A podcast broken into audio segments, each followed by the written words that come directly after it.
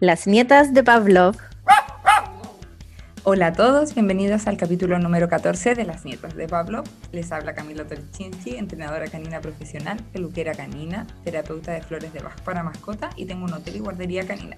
Hola, hola, soy Pamina Horlager, médico veterinaria, máster en etología aplicada y entrenadora profesional de animales. Hola, soy Carmen Arroyo, soy médico veterinario, entrenadora canina, diplomada en etología y certificada Fear Free.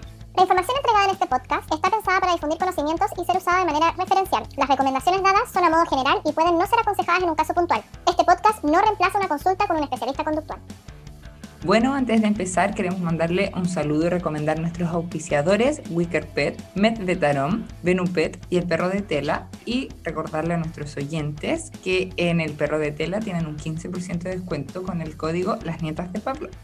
Bueno, el capítulo de hoy día está súper interesante y vamos a partir con la Carmen que nos va a contar sobre su personaje histórico, Hanoko, el pez más viejo del mundo. Así que cuéntanos, Carmen. Ya, bacán. Esta historia tenemos que darle las gracias a Gabriel Prieto, que nos mandó una pequeña historia con respecto a esta, a esta pececilla, que es la COI registrada científicamente más vieja de la que se tenga conocimiento. No habíamos hecho hasta ahora un pez. No, ni uno porque habíamos hecho... La noticia del pulpo que pegaba. Ah, habíamos hecho eso como noticia y habíamos hecho Keiko, pero un mamífero. Entonces, pero bueno, este es el primer pez. Y esta pez, ¿por qué es importante? Y es una pez koi japonesa que se dice que vivió 226 años. ¿Qué?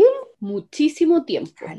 Y esta pez no es que la gente haya dicho que esa era la, la como la edad. La familia que la tenía el último dueño decía que era muy vieja porque había pasado por varias generaciones y varios dueños, y que le habían puesto Hanako, que significa como la chica de las flores, una cosa así, y que sabían que tenía mucho, pero realmente no sabían cuánto era. Y aproximadamente 15 años antes de su muerte, le sacaron unas escamas y las mandaron como a un laboratorio en el que las estuvieron estudiando y ellos definieron la edad de Hanako en 200, eh, como 15 años, 200, algo así, o 211 años. Ahora, ¿cómo supieron la edad de este pez? ¿Ustedes saben cómo se puede saber la edad de un pez koi? No sé si todos los peces, pero por lo menos de los peces koi.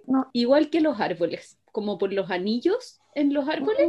Mm, sí. Pero los peces koi son los anillos o son como unas marcas que quedan en las escamas y se puede calcular la edad. Oye, qué bacán. Qué buena. Y, y claro, se puede calcular sin tener que matar al pez porque simplemente se le sacan un par de escamas. El dueño no estaba muy feliz con esto y sentía que casi estaba maltratando a su koi, pero claro, le sacaron esta escama y ahí vieron. Y ella se murió, por aquí tengo la fecha. Oye, Carmen, te hago una pregunta mientras. ¿De qué tamaño era ese pez? Porque los pescoy más grandes en edad son, se ponen gigantes o tienen un tope como de crecimiento. Sí, eh, es súper interesante eso. En general, la vida, la como esperanza de vida de un koi alrededor del mundo se dice que es de 15 años, pero en Japón se calcula que están los que viven más tiempo y viven 50 años, ¿ya? N. Diferencia súper grande. Pero igual como un quinto de lo que vivió este koi. Sí, po. Y esta hembra de koi se murió pesando 7 kilos y medio y midiendo 70 centímetros. Muy grande. Ella no era la más grande que se ha encontrado como del mundo. ¿Y cuánto mide la más la más grande? la tengo, tranquilation, tranquilation. ¿Qué uno hace esas preguntas? Pero te lo tengo, ¿viste? Me adelanté, yo sabía que me iban a preguntar esto. El koi más grande que se ha encontrado pesó 42 kilos. Brígido, pero huevo. 42, o sea, 42. kilos. Y medía un metro 25 centímetros. O sea, básicamente se podría haber comido a mi Lulu que algo se está comiendo. La cago, qué grande. Bueno, Hanako, que vivía con, este profesor, que fue como su último dueño, eh, el doctor Komei Koshihara, Bueno, él lo tuvo, fue el último dueño conocido de ella y ella se murió alrededor del 1977 o 76, por ahí. Hace caleta. Sí, hace mucho. Y su fecha estimada de nacimiento es en 1751. Qué brillo. Lo que decían que en el fondo esta pez nació antes de que naciera Estados Unidos, como, como referencia. De hecho, les tengo varios datos porque tampoco hay mucha como la historia de Hanako igual tiene como partecita, si no es muy larga. Eh, por ejemplo, el dueño la podía llamar y el dueño le hablaba en el estanque de koi donde la tenía y ella venía como a verlo y él podía hacerle cariño en la cabeza. Oh. era muy regalona, era como que lo mm. reconocía. Los peces ahora no tienen oído externo, pero sí tienen células o unas capas como sensitivas a las ondas y que pueden interpretar sonido. Entonces, por ahí para los que digan los peces no oyen, algo oyen. El estanque en donde estaba se construyó, no se sabe bien en qué edad, ya tenía sus años, se construyó tomando en cuenta las necesidades fisiológicas eh, de un pescoy y tenía eh, acceso a agua de un, como de un riachuelo que bajaba de un cerro, porque esta casa estaba a los pies de un cerro en Japón, y estaba constantemente pasando agua fresca. Y creen que eso mm. y, puede haber hecho que en el fondo viviera tanto tiempo. Y hay otros peces de ese estanque que se saben que han vivido también mucho, que han vivido 75 años, 80 años, por ahí. Tal vez el elixir de la vida. Claro, como la fuente de la vida eterna. Sí. Vamos a tener que ir a probar esa agua. Miraba mi acuario y decía, ese pez es como el porte de mi acuario. Incluso tenía un compañero koi que vivió, se, también se sacaron escamas y se vio, y vivió 170 años. Junto Alita, Oye, vamos a hacer pastillitas con esa agua. Sí, sí de más la venden en Japón. Seguro. Eso no, eso no les averigüe si vendían el agua del Stein. Si alguien sabe, nos puede contar. Ella se murió en 1977 y como que paralizó a la gente que sabía de COI y todo porque era famosísima ya a esa altura. Pues si piensen que 11 años antes se había descubierto la edad de ella, entonces pasó como 11 años de celebridad sabiendo lo vieja que era. Oye, ¿y murió de viejita? Sí, murió de razones naturales, como nada raro. Ahora era como, no sé. Eventualmente. ¿Se notará la vejez en los peces? Si tenemos algún auditor que sepa de peces, ¿se notará la vejez en los pescados? No sé. ¿ah? No sé, porque como que llegan a un tamaño máximo y como que ahí se empieza a ver así como si es adulto, juvenil, por lo menos las especies que yo he tenido, como en esas cosas, pero no sé si ya siendo muy viejo, o sea, creo que el pez que me ha durado más años es tres. Estoy bien lejos de saber. ya, y pa, como para cerrar un poco esto, porque era como un personaje así eh, cortito, les voy a tirar algunos datos freak de Hanako. Uno, que se murió en 1977, el 7 de julio, haciendo que su muerte fuera el 7 del 7 del 77. Brígido. Mira, algo quiere decir ahí, ¿eh? No sé, numerología. Era la buena suerte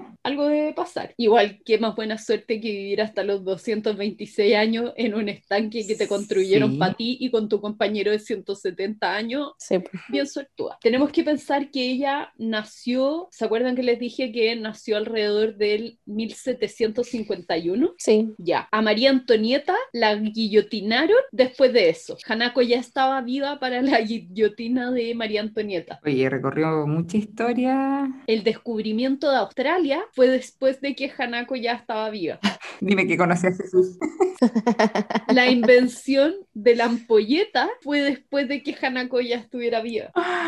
Oye, la cago. Así que para que vean. Hanako vivió mucho, mucho. Muchísimo tiempo. Así que bueno, era eso. Un poco. Súper interesante. Jamás me hubiese imaginado. O sea, voy a quien quiere ser millonario y me preguntan eso. O sea, Jamás a pensar esa respuesta. Igual yo me sabía como había leído sobre un pescado de estos como los típicos, los goldfish, así como el típico de acuario, el pez naranjo, o sea, el dorado, el clásico. El más viejo que se tiene registro creo que vivió como 45 años. Igual harto. Y la mitad de la familia odiaba ese pez porque como que la familia giraba en torno al pez de 45 años. Por suerte... imagínate, te regalan un pez, así como, ay, al hijo chico, no sé, 10 años, le regalan un pez y te acompaña hasta viejo, como la gente que tiene tortuga. No, y aparte hay gente como que los cuida muchísimo y se les mueren igual. Yo me acuerdo mi hermano tuvo como cinco pepos porque se le morían y se le morían. Tú matáis a los tuyos, Cami. Tú tuviste un pez asesino que te mataba a los pescados. Y después me dije, eso era malo de adentro ese weón. ¿Viste? ¿Viste? Ahora te juro que después de que lo reubiqué, reubiqué un pez. Yo busqué en adopción a alguien que quisiera un pez satánico. Y, como que el acuario ahora es feliz, como que cambió, te juro que antes era como opaco y ahora los peces se ven como felices después de ese asesino. Así que bueno, esa es la historia de Hanako, una historia cortita para Pali. Súper, entonces pasamos al segundo tema, nuestro tema central, que la Pam nos va a hablar sobre los gatos. Al fin les metimos a los gatos. Sí, aunque no quieran, aquí vamos de nuevo con los gatos. Sí, así que vamos a hablar cómo introducir un gato a la casa. Oye, voy a seguir insistiendo, dejen de decir que nadie quiere a los gatos, porque la votación fue 50 y 50. Y solo porque hablamos de Flipper, nadie dijo que no quisiera los gatos. Bueno, nosotros creemos que no le gustan ya. Yo creo que aquí están viendo, yo creo que aquí están viendo cosas de parte de ustedes. Quizás a ustedes no les gustan los gatos y es pura mentira. La Cami que dice que los felinos son su animal favorito. Oye, yo amo a mis gatas. Sueño con tener una casa que poder hacer así una jaula gigante. Gato, qué hermoso. Bueno, voy a hablar sobre cómo presentar un gato nuevo o reintroducir un gato a la casa. A ver, yo creo que el peor resultado, bueno, como cuando uno introduce cualquier animal en la casa, es la agresión entre ellos. El problema que tenemos con los gatos es que muchas veces la agresión no es directa, no es que se ven y se atacan, sino que pueden ser agresiones muy sutiles como miradas, no dejar al otro comer, no dejarlo ir al baño o asustarlo cuando va al baño. Entonces muchas veces la gente dice, no, si mis gatos se llevan súper bien y tú los ves y no hay una relación por, ningún lado. Por donde se mire, eso no es una relación y uno de los gatos está aterrado. Eh, muchas veces también es súper frecuente que empiecen con, uno de los gatos empiece con problemas, como por ejemplo problemas de eliminación, y puede ser ya sea por estrés o porque el otro gato lo agrede, ¿ya? Entonces lo espera eh, cerca de la caja arena para golpearlo, entonces el otro gato empieza a buscar otros lugares donde hacer pipí o caca. Por eso, como lo comentaba Carmen en capítulo, creo que fue en el de protección de recursos, en general lo ideal es siempre tener eh, los recursos, eh, la cantidad de gatos que tenemos más uno. Entonces, por ejemplo, las cajas de arena, dos más uno. Eh,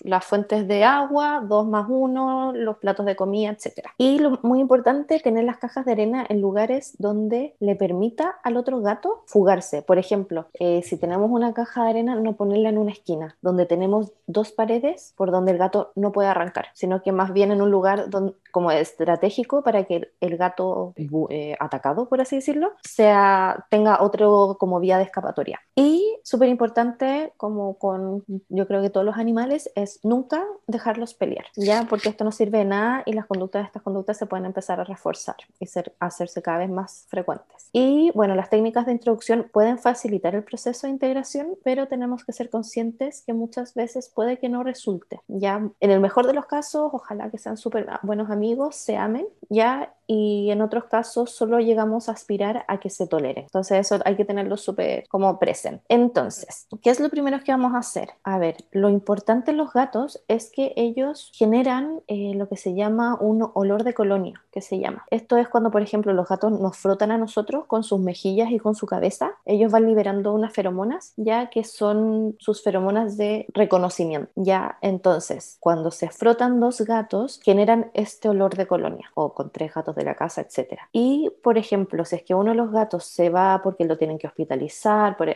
a veces X motivo, muchas veces pasa que el olor de colonia lo pierde y cuando vuelve a la casa, el otro gato lo identifica como un gato desconocido y puede haber problemas. Claro, no lo reconozco. Y lo mismo pasa cuando uno va a introducir un gato nuevo a la casa, no tiene el mismo olor, entonces lo mismo. Por eso se pueden generar estas confrontaciones. Entonces, lo primero que se debe hacer es idealmente mantenerlos separados. Entonces, tener un cuarto de transición donde colocamos al gato que acaba de llegar a la casa y ahí ese gato tiene que tener todo lo necesario para vivir mientras tanto. Su agua, su comida, el arenero, eh, diferentes alturas, un lugar para esconderse, eh, juguetes, postes para añar, etc. Y así hacemos que el gato que ya estaba en la casa pueda merodear libremente por su territorio, mientras tenemos a este otro encerrado en una, en una habitación donde sí pueden olerse a través de la puerta, pero no se pueden ver. Y también es súper importante es quitar todas las cosas que pudieran ser tóxicas de este lugar donde va a estar este gato, ya sean como por ejemplo eh, cordones, cuerdas, plantas que no se vayan a comer, etc. Y eh, ojalá también remover cualquier objeto que podría hacer que empiecen con eliminación inadecuada, no sé, como estos típicos como,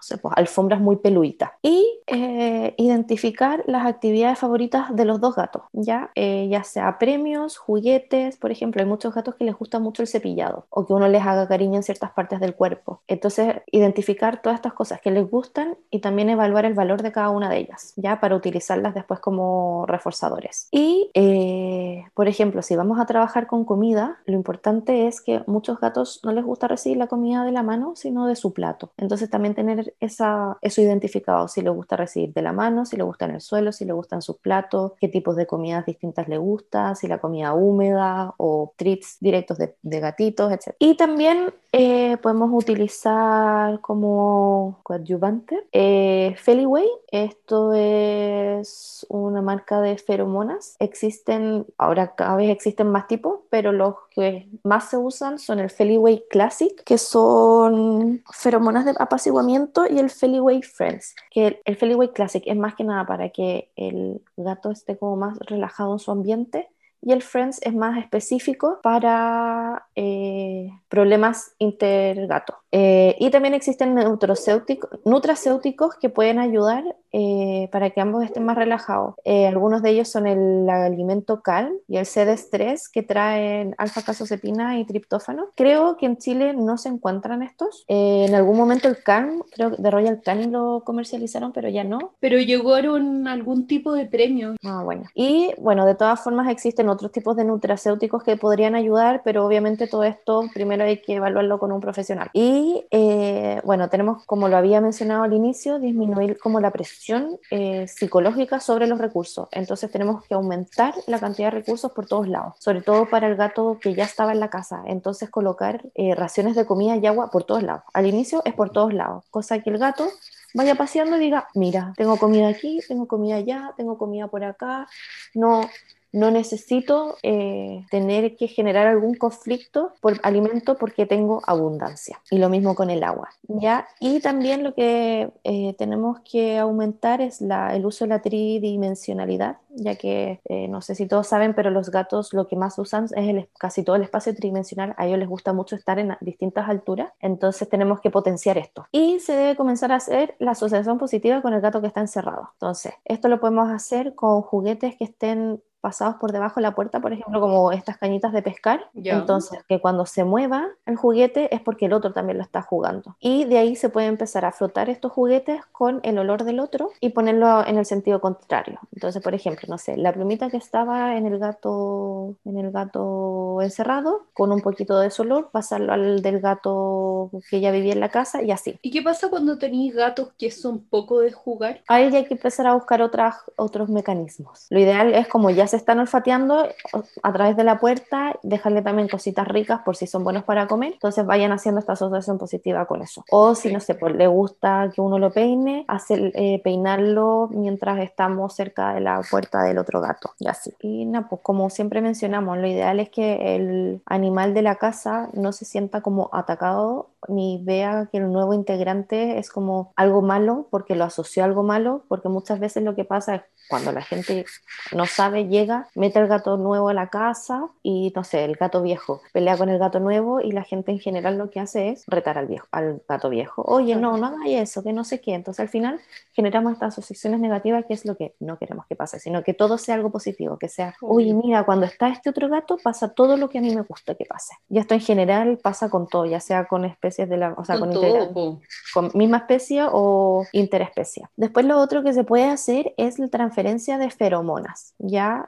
para empezar a generar este olor de colonia. Entonces, en general, lo que, bueno, lo que comentaban era hacerlo lo más aséptico posible. Entonces, por ejemplo, dejar una toalla solo de un gato una toalla solo del otro, ponerse guantes y hacer, frotarle las mejillas al gato, a uno, al gato residente, pero obviamente siempre de forma positiva. Entonces, con algo rico, mientras estás comiendo algo rico o le estamos haciendo cariño o algo que a él le guste mucho, frotarle un poco las mejillas, la barbilla y por la base de las y luego esa toalla dejársela al gato que está encerrado para que lo huela. Y lo mismo, haciéndolo de una manera para que tenga una asociación eh, positiva. Y así un par de veces. Y ahí yo sabía que tenía que hacerse los primeros días desde el gato residente al nuevo, solo en esa dirección. Y después ya empezábamos de vuelta como hacia el otro. Sí, sí, primero, efectivamente, primero es del residente al gato nuevo y después cuando vemos que el gato nuevo está tolerando este nuevo olor, empezar a hacerlo del gato nuevo al gato residente y lo mismo, ir evaluando. Si notamos que el gato residente tiene conductas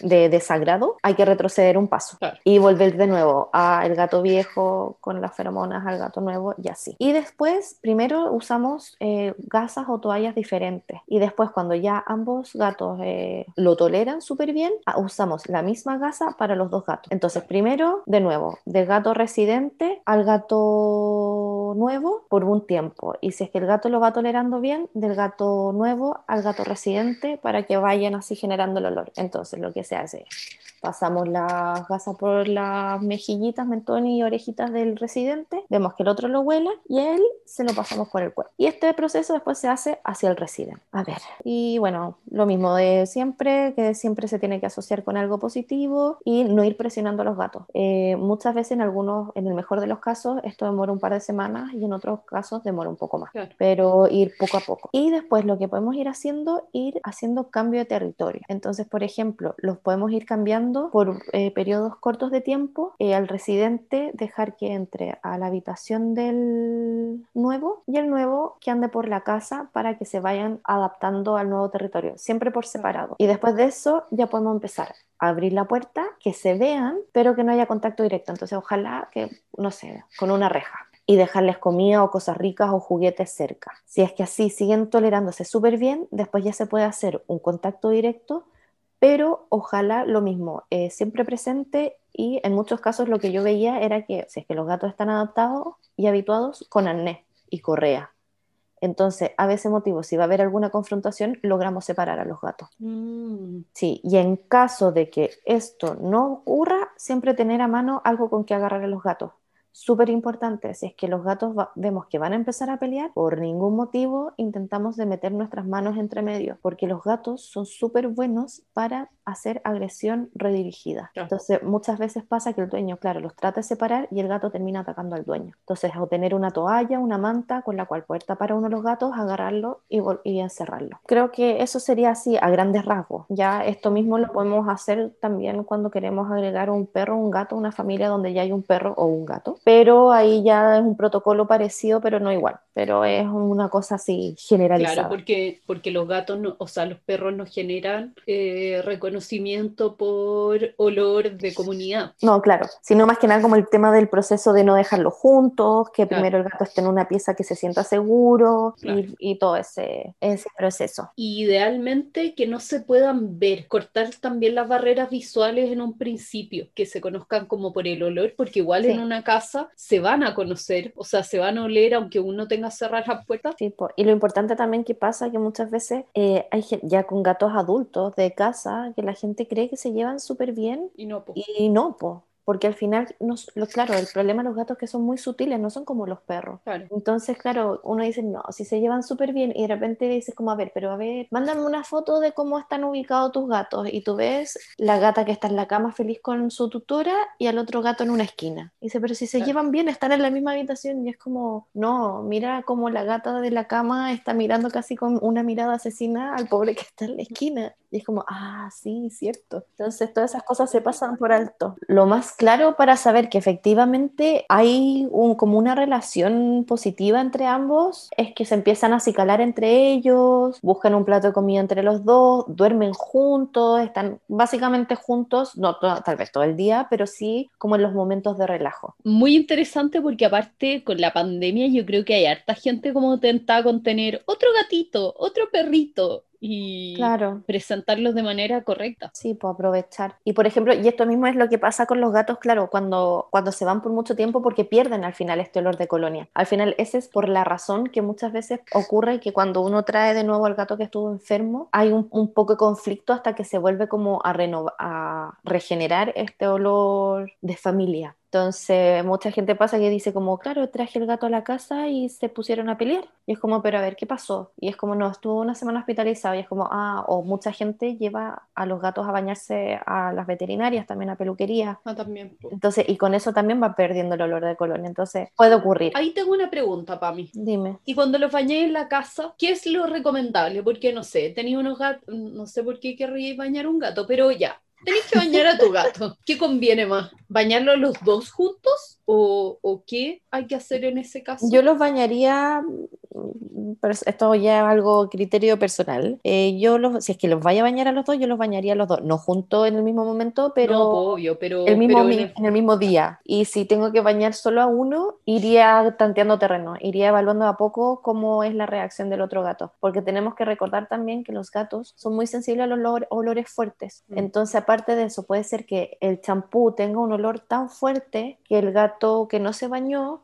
tenga una, una agresión hacia el otro gato, no porque se haya perdido el olor de colonia, sino porque el otro olor es muy fuerte. Perfecto. Porque también pasa hasta con la gente. Muchas veces hay personas que, no sé, cambiaron de perfume o algo y el gato hizo ahí como un, un cruce de cables y, y, le baja la locura. Entonces, también hay que tener cuidado con esas cositas. Son tan sensibles a cambios y cosas. Y al final pasa lo mismo con, con problemas súper, no sé, típicos, como de eliminación inadecuada o cualquier problema de gato muchas veces uno empieza a preguntar como por, no sé, cambios grandes y hasta los mismos tutores se les olvida cosas tan ínfimas que lo pueden afectar. Por ejemplo, una amiga desesperada porque el gato que había dado una adopción de un día para otro empezó a hacer pipí en la cama de la dueña, de la tutora que lo había adoptado. Y las típicas preguntas, ¿no has cambiado de arena? ¿No has hecho esto, esto, otro? Y la dueña, no, no, no, no, no, nada. Y como tres semanas después le escribe y le dice, oye, es que me acordé que esta manta que uso en mi cama era de mi otro gato y no sé qué y no sé cuánto. Y fue como, a ver, lava la manta así ya está. Y nunca más el gato se hizo pipí. Mm. Entonces son cambios tan sutiles que uno no se da cuenta y que a los gatos los perturba ya a nivel mil. Sí, porque son súper sensibles. Sí, los amo, son tan especiales. Ay, quiero un gato. Cami, Tunito, Tunito está disponible y está socializado con perros. Con niños no, pero, lo puedes no con gato. Ah. Así que si la gente nos está oyendo y quiere adoptar un gatito, ya ahora con la PAMI los dejamos como totalmente interiorizados de cómo introducir un nuevo gato a su casa y yo les puedo tener a Tunito. Tunito se puede ir con ustedes. Ay, Tunito.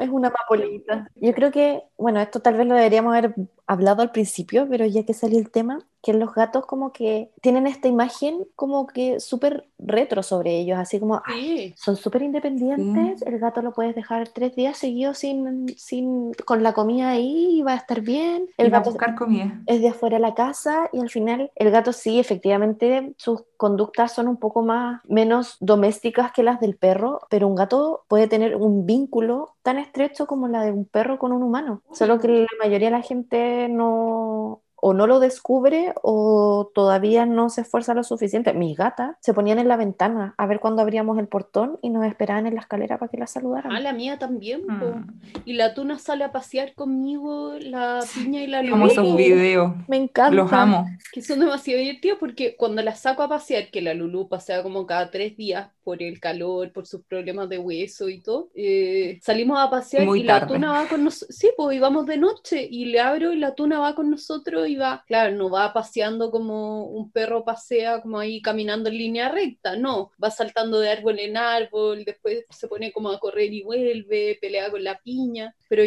va y vuelve con nosotros, por eso la llevo, porque en el fondo mi gata no es outdoor, es outdoor por eso, pues. pero después me vuelvo a la casa y ella igual va todo el camino con nosotros y se vuelve todo el camino con nosotros y después se vuelve a la casa nomás. Lo encuentro demasiado bacán, me encantó tu video cuando lo vi. Es demasiado divertido. Bueno, y una, es opinión personal, esto también en verdad, que mucha gente dice como, ay, nunca tendré un gato porque son traicioneros, la típica frase. Ay, les da. Y yo creo que soy de esas personas que creen que no te gustan los gatos porque no has, bueno, obviamente hay gente que no le gustan los gatos como no le gustan los perros porque han tenido experiencias negativas y bla, bla, bla, pero una persona que nunca ha tenido una relación con un gato, en general, les digo, tú tienes que tener un gato para saber lo que es ser tutora de un gato, porque el día que ese gato llega a tu casa, como que tú te enamoras. Y de ahí ya lo único que quieres es tener gatos y gatos y más gatos, porque son muy entretenidos. Igual en mi familia hay harta como fobia de gato. ¿Sí? Sí, hay harta fobia de gato. Mi tía le tiene fobia, o sea, mi tía es capaz de no bajarse del auto porque hay un gato en la calle. ¿Y, ¿Pero por qué le pasó? Como pasó un susto grande de chica, pero yo creo que, no sé, hay algo ahí. Entonces, y ella le pegó el susto a su hermana, la otra hermana de mi mamá, pues la, mi tía que tenía síndrome de pánico a los Pobrecita. Así que eso con los miau mispo. Miau miaus. Me gustan.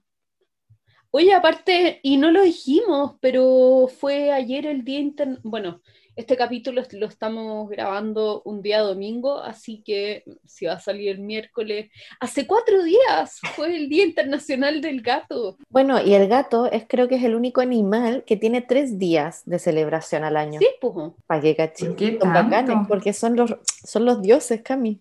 Sí, no, sí, se lo sé, van a dominar el mundo, no tengo dudas.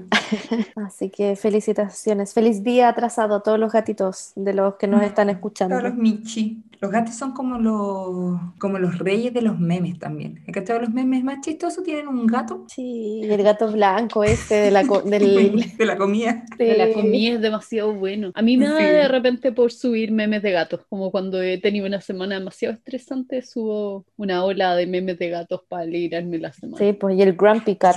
los gatos son chistosos porque un perro maldadoso es como, puta, no te da risa que el perro haya explotado la cama, ¿cachai?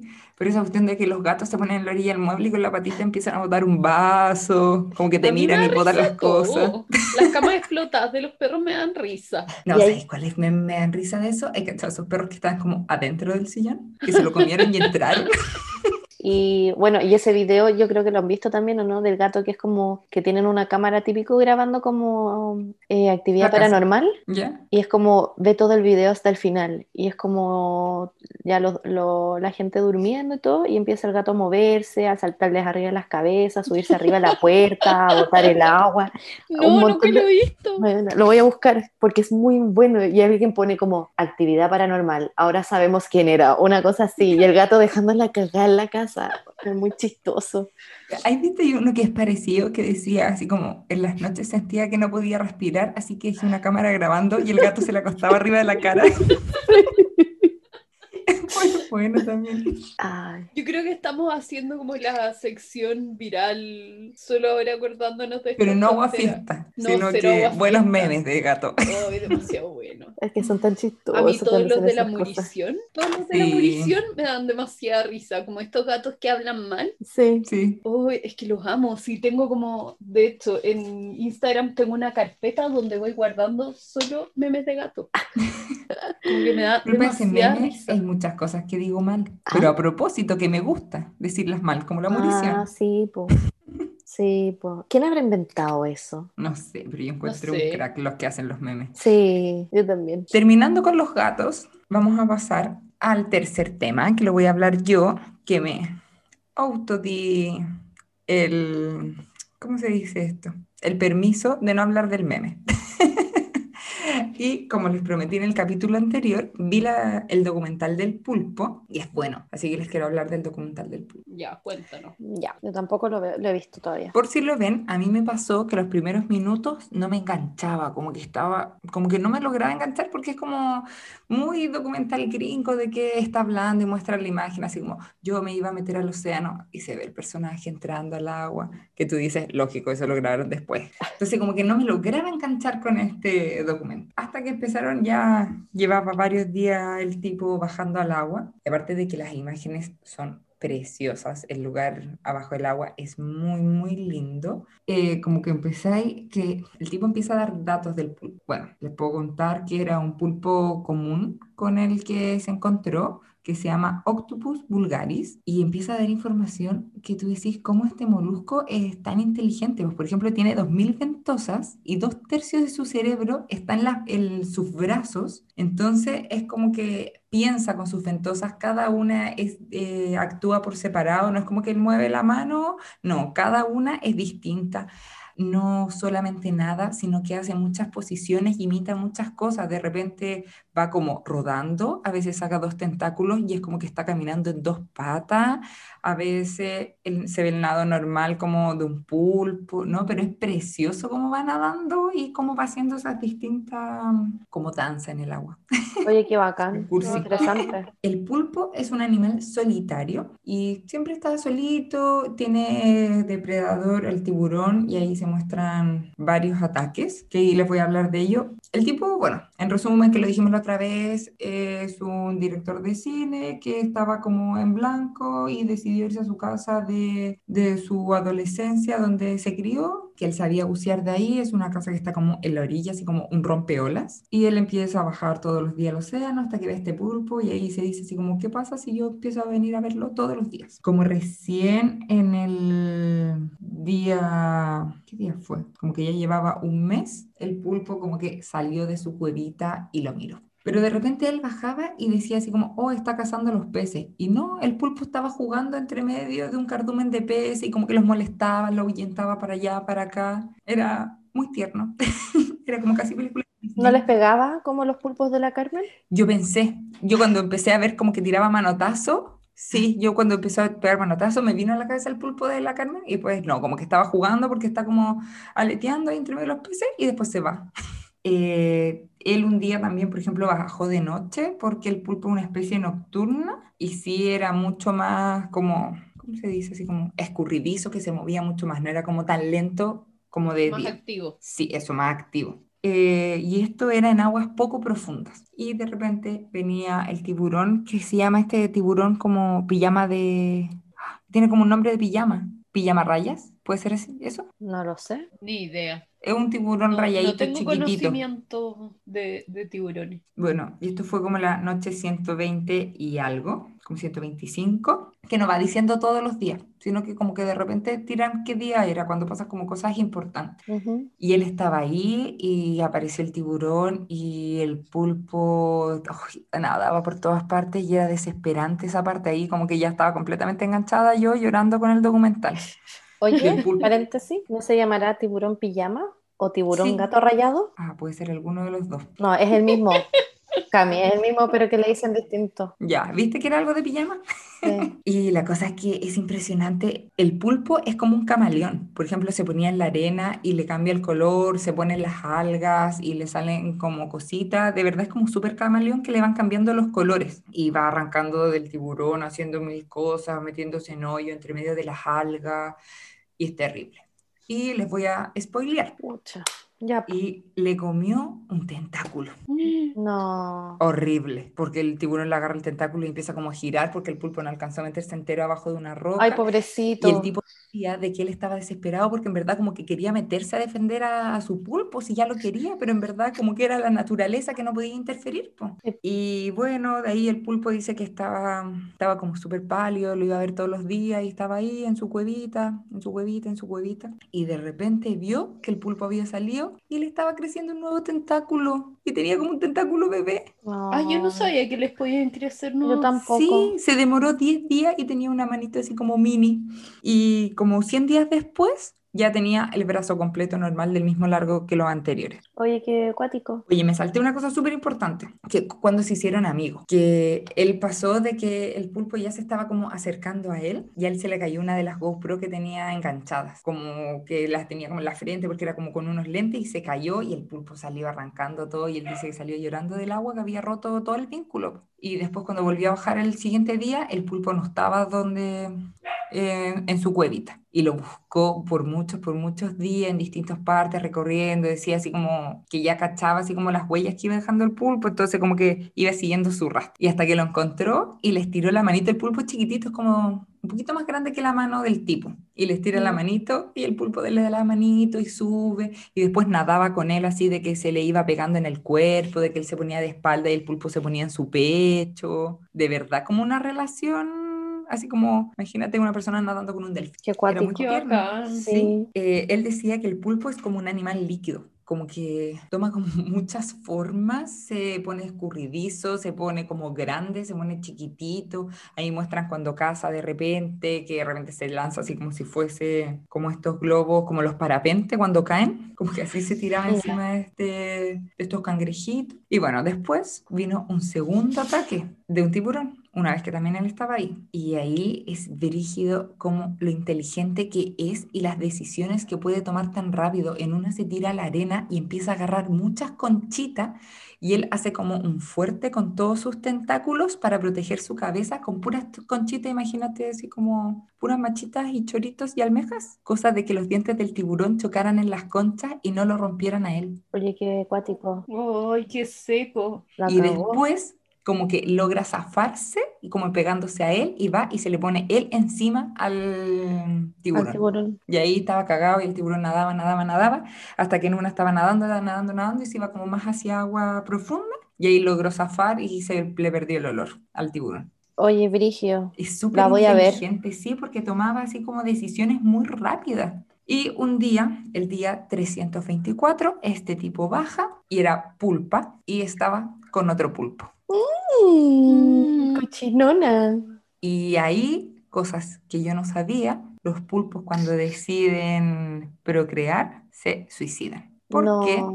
Sí, porque él dice así como que fue el día más triste de su vida porque se dio cuenta que había comenzado el proceso de apareamiento y ahí ella se queda en su cueva como por unas semanas así como empollando a los huevitos y no sale a comer, no sale a cazar. El pulpo hombre se va, no son de manada, sino que se juntan solamente para reproducirse y cuando ya logran eclosionar los huevos, eh, ya no tiene energía, no ha comido mucho tiempo y ahí sale de su cueva y se tira como carnada para otros animales. ¡Ay, qué pena! Sí. O sea, los machos son papito corazón. Papito corazón. Ni pensión alimenticia los huevones. Así es. y después los huevitos cuando eclosionan se van con la corriente y ahí cada uno va creciendo. Son como medio millón de huevitos. ¿Y cuánto? ¿Y cuánto sobrevivirán? Es que no se sabe porque se van con la corriente. No es como que quedan en un lugar. Entonces, eh, el libre no se puede saber cuántos son. Porque son muy, muy chiquititos. Y ahí los otros peces se alimentaron de ella y ahí de repente volvió el tiburón de pijama y se la Desgraciado. Sí, cuando ya era así como un molusquito. No sé si lo sabes, así que esto puede que lo tengamos que eliminar también. ¿Y todos los pulpos ponen la misma cantidad de huevitos?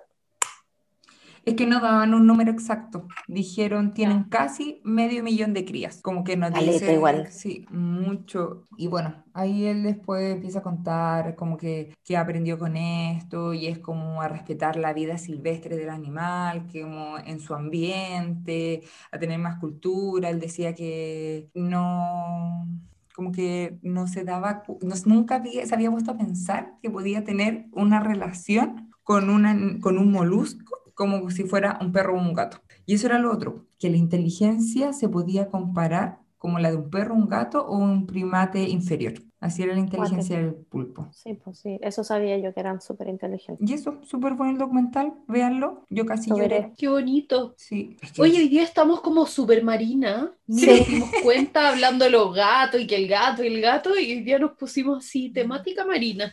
Sí, y de hecho yo justo estaba pensando y dije como, con lo último que dijo la Cami, eso de respetar el medio ambiente, y le dije, mira, viene anillo al dedo a la noticia. Sí, pues. Sí, pues. ni que lo hubiéramos hecho así a breve. no nos habíamos dado ni cuenta. Eso, eso pasa con, con, la genialidad, con, con la, así, la brillantez. No llega sin que nos lo planeemos. Para que se den cuenta que la organización como que igual nos invade, aunque creemos que... Pero no es lo nuestro. Ay, qué risa. Bueno, y a todos hoy día en la casa, durante el cumpleaños, ver el pulpo. Muy bien. Almorzamos y dije, vamos a ver al pulpo. Adoctrinando, muy bien, Cami.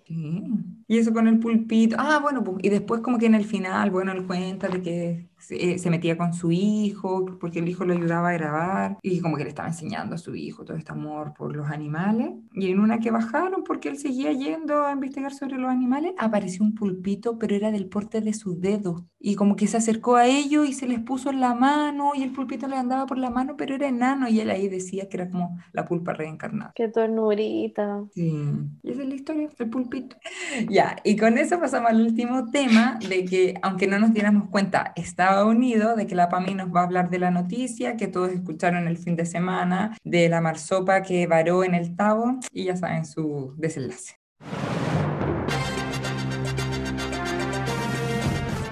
Noticia de la semana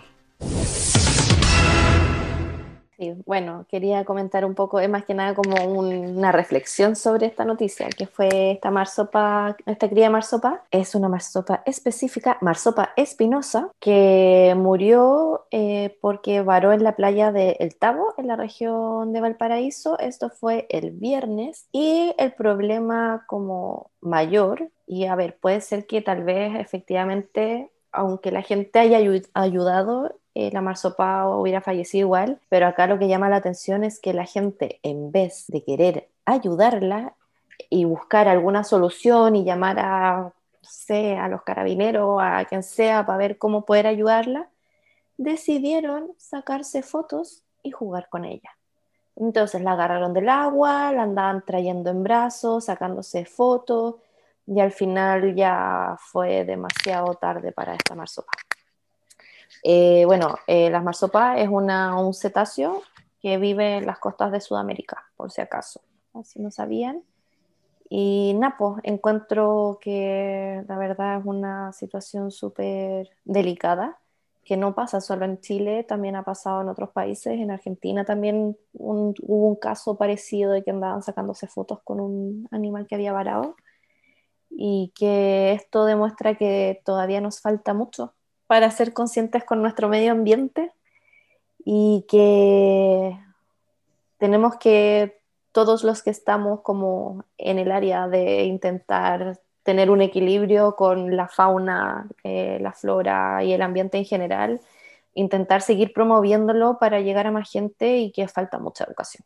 Mucha. Al final es eso, es falta de educación y de conciencia, porque es un ser vivo, no, es un peluche con el que uno tiene que andar tirándose la pelota de uno para otro para sacarse una foto. Eh, entonces, más que nada eso es súper triste y eso es un llamado de atención a la gente, que bueno, yo creo que la gente que nos oye es de nuestra misma línea, pero igual. Ir entre todos remando para el mismo lado para llegar a más gente y que se vaya generando esta conciencia y que no es solo con animales varados, muchas veces también he visto fotos con, con zorros o con otros otros animales. Sacando la estrella mar del agua. Sacando la estrella de mar, ¿verdad? Se me había olvidado esa. Entonces, pero en general es eso, que cada vez que veamos un animal silvestre que esté herido, eh, buscar a las autoridades pertinentes para que puedan ser trasladados a un lugar donde gente especialista se haga cargo de ellos y no, no perder tiempo, porque al final muchas veces se pierde tiempo intentando uno mejorar las cosas que si no tienes los conocimientos al final la podéis cagar más. Así que como tarea me voy a dejar buscar un listado de todos los centros de rescate que hay en el país para que lo subamos a la página web y ahí tener más información sobre eso. Creo que en el capítulo de los incendios, creo que puse el listado completo de los centros de rehabilitación de fauna silvestre en Chile. Puse el link como a eso, tengo que revisarlo, pero creo que lo dejé puesto. Lo copiamos igual en el de este capítulo pero estaría. Súper. No sé si alguna tiene alguna recomendación, libro, película, página, meme. Yo, la verdad, que nada. Mira, yo les puedo recomendar porque justo esta semana fue mi semana más popular. Así como. Ay, ¿verdad que está ahí en el live? Ya, estuve, todavía pueden verlo, estuvimos conversando con el médico veterinario de la Municipalidad de Viña del Mar, estuvimos conversando sobre etología y haciendo como fue, te juro que una metralleta de temas. No sé si ustedes lo vieron. No. Maldita, cero apoyo. Ya, bueno. Y que estuvo, pero así, tiraba y tiraba y tiraba temas y como que me daba como 30 segundos para responder y estaba terminando de responder y ya me estaba tirando un tema diferente. Pero estuvo súper entretenido, es como una charla Oye, pero era como, pero era porque estaba como en desfase, ¿o no? No sé, no sé si, pero fue entretenido, pero no sé por qué se debió a esa intensidad. Pero fueron como 40 minutos o 30 minutos más o menos y pueden encontrarlo en el Instagram de Medio Ambiente Viña o en la página de Facebook.